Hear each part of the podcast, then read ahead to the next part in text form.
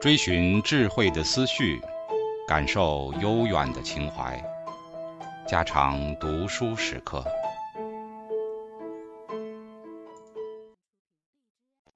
警告：慎入，非专业朗读，听后可能出现且不仅限于挺尸等严重不适，另切勿洗耳，以免污染水源。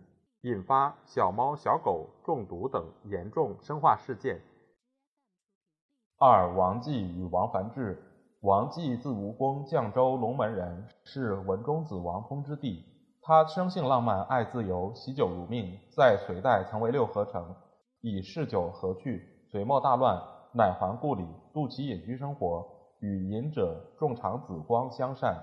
唐武德初年，他以原官代赵门下省，使省官吏日给良酒三升。其弟王敬问他代召快乐否？他说：“俸禄虽薄，三升美酒差可恋耳。”后来由三升加到一斗，故世人号为斗酒学士。贞观初，以足疾罢归，欲定常住之计，而困于贫。当日太岳属使教阁家善酿酒，王继自请为太岳丞，选司以非世职，不许。他再三请求，使受之。不到数月，焦葛死。焦妻袁氏时常送好酒给他。一年多后，焦氏又死。他叹息说：“是天下不许我喝好酒。”到此，他无所留恋，便弃辞小官而还乡了。他述焦阁酿酒法为酒经一卷，采杜康遗敌以来善酒者为酒谱一卷，并立杜康庙以格配享。集中有记杜康新庙文。另有《醉香记》一篇，为其理想世界的描写，与陶潜的《桃花源记》相似。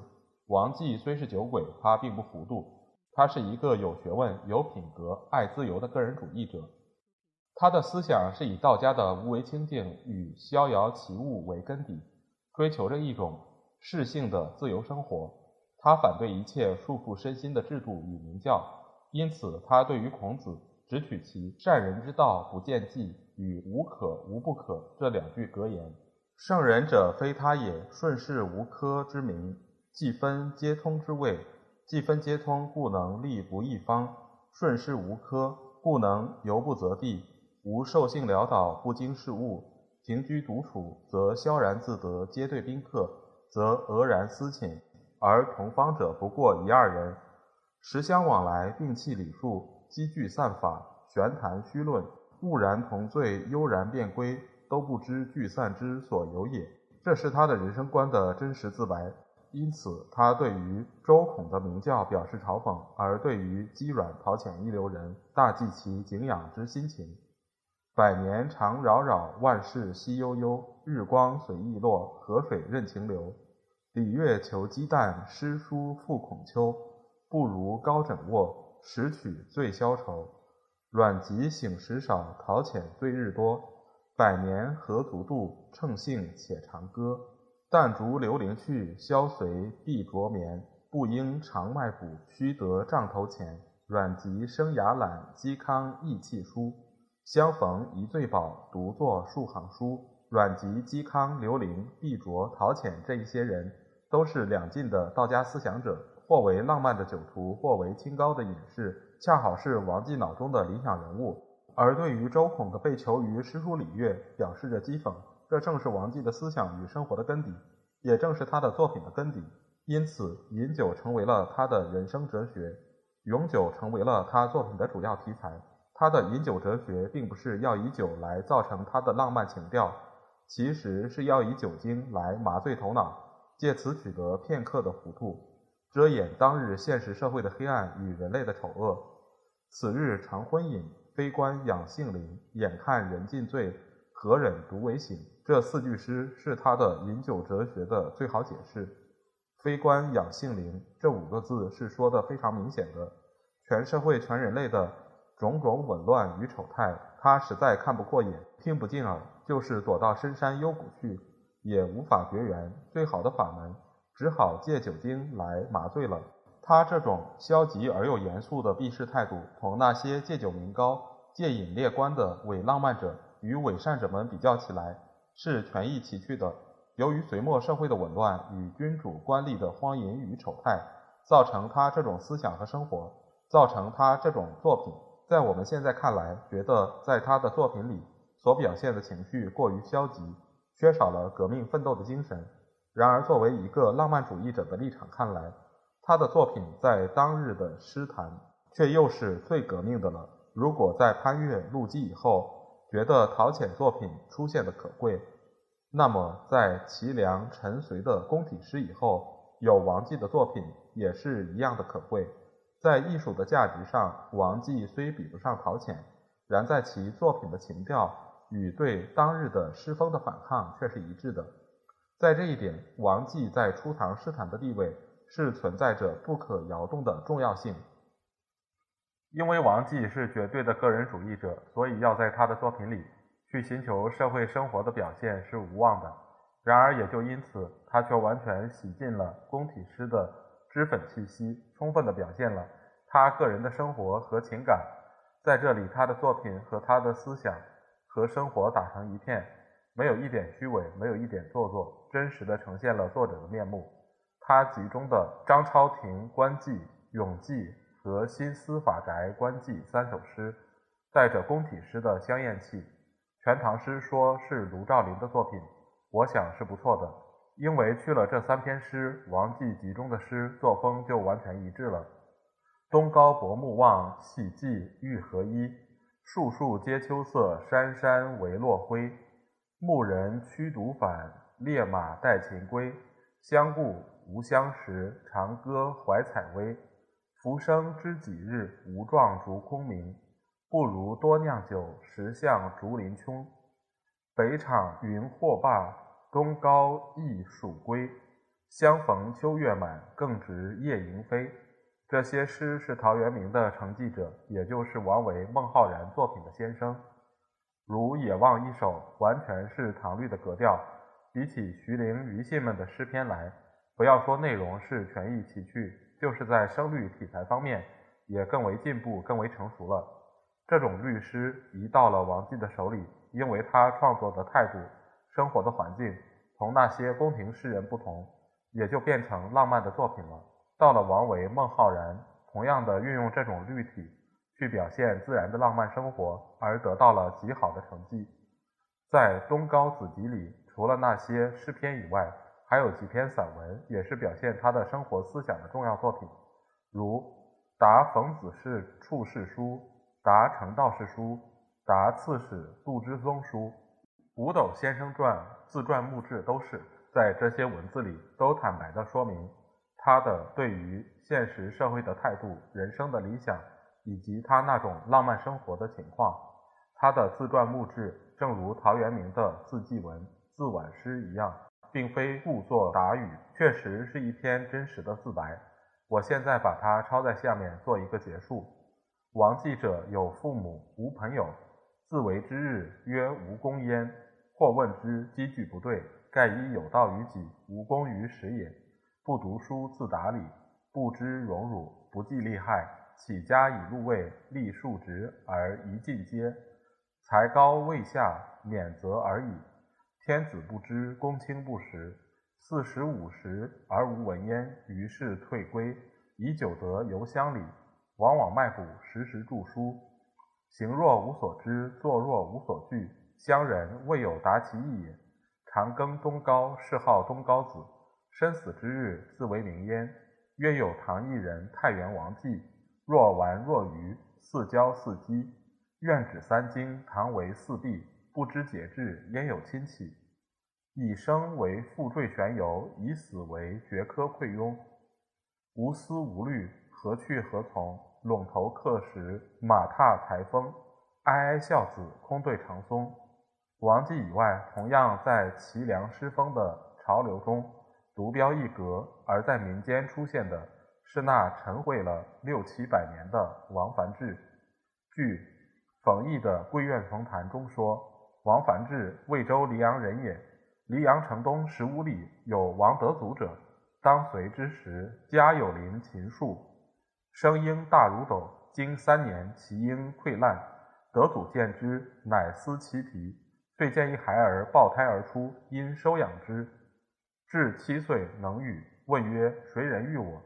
即问姓名，得祖俱以实告。因林木而生，曰梵天，后改曰智。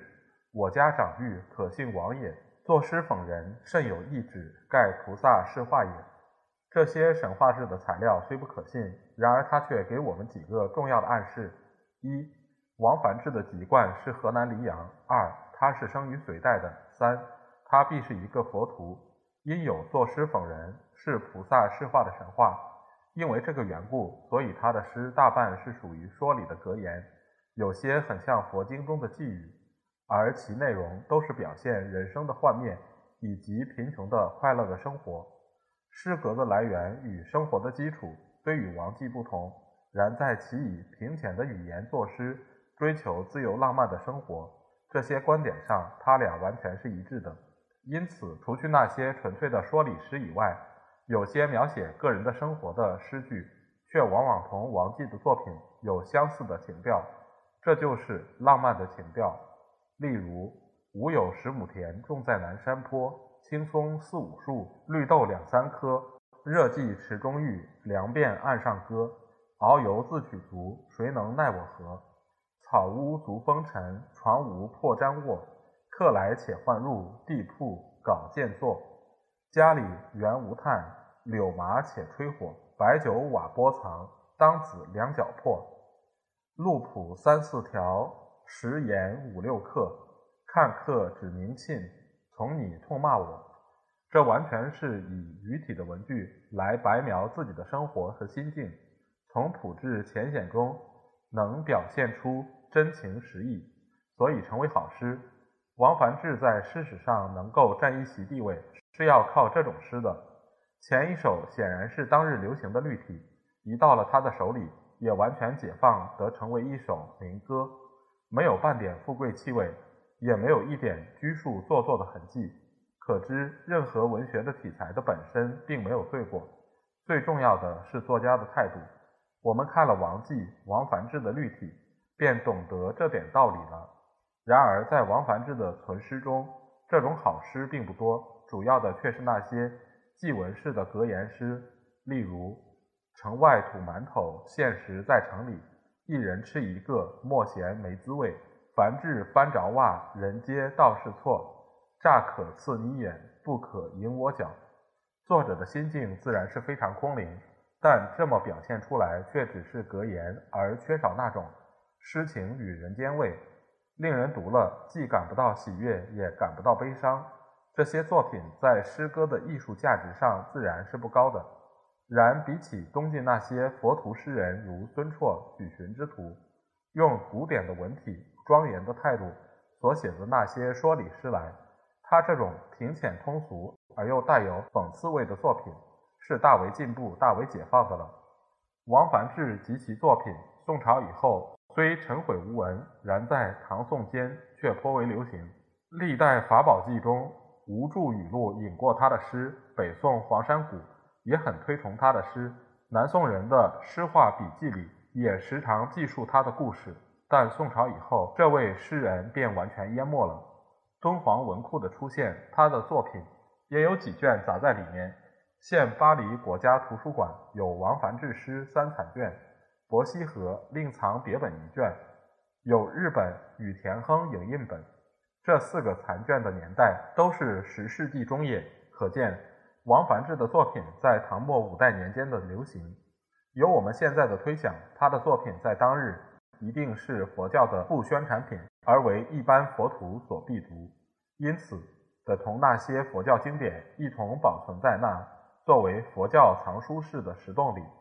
自从胡适之士写白话文学史时，替这位诗人大大的表扬一番以后。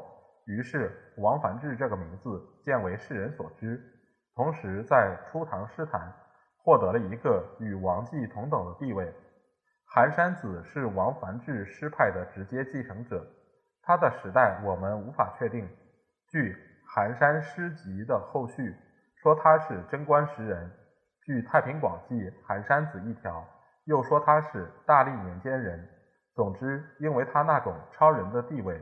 极容易被后人涂上仙人菩萨的神话色彩，而淹没其生活历史的真实性。他是天台山的一个隐居者。有人说他是和尚，也有人说他是道士。不过由他现存的诗看来，其中戒杀礼佛的文字有那么多，说他是和尚似乎较为可靠。他的诗也全是采用通俗的语体，因为多半偏于说理，也都流于祭文式的格言。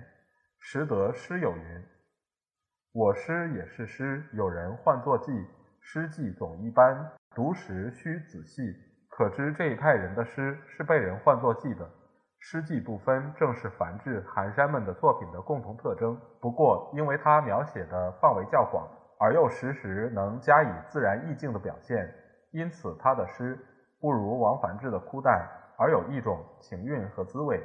例如“千云万水间，终有一闲事；白日游青山，夜归檐下睡。疏而过春秋，既然无尘累。快哉何所依？静若秋江水。自乐平生道，烟罗石洞间。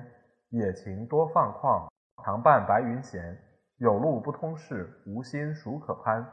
石床孤夜坐，圆月上寒山。闲游华顶上，日朗昼光辉。四顾晴空里，白云同鹤飞。闲自访高僧，燕山万万层。诗亲指归路，月挂一轮灯。这些作品自然是寒山集中的佳作。好处是有自然界的意境，有诗人的性情，一点不觉得枯淡，字里行间处处显出一种高远空灵的情绪。可是，在他的集中，这种诗并不多，多的还是那些白话体的说理诗。他用白话作诗是有意的，他反对当日诗风的讲格律生病也是有意的。他在他的诗里明显的表示他作诗的意见。由这些话可知，寒山子对于当日诗风的反对的态度。他也明知道，他这种不解评测、不会风妖鹤兮的作品，不会为世人所重视，只好书之于岩石土壁，以待如来母来赏识了。不用说，他这种猜测并没有错误。他们这一派的白话诗，除了那些佛徒隐士们聊作为修养性灵的吟诵以外，在那些宫廷诗人的眼里，是要看作土俗不堪的东西的。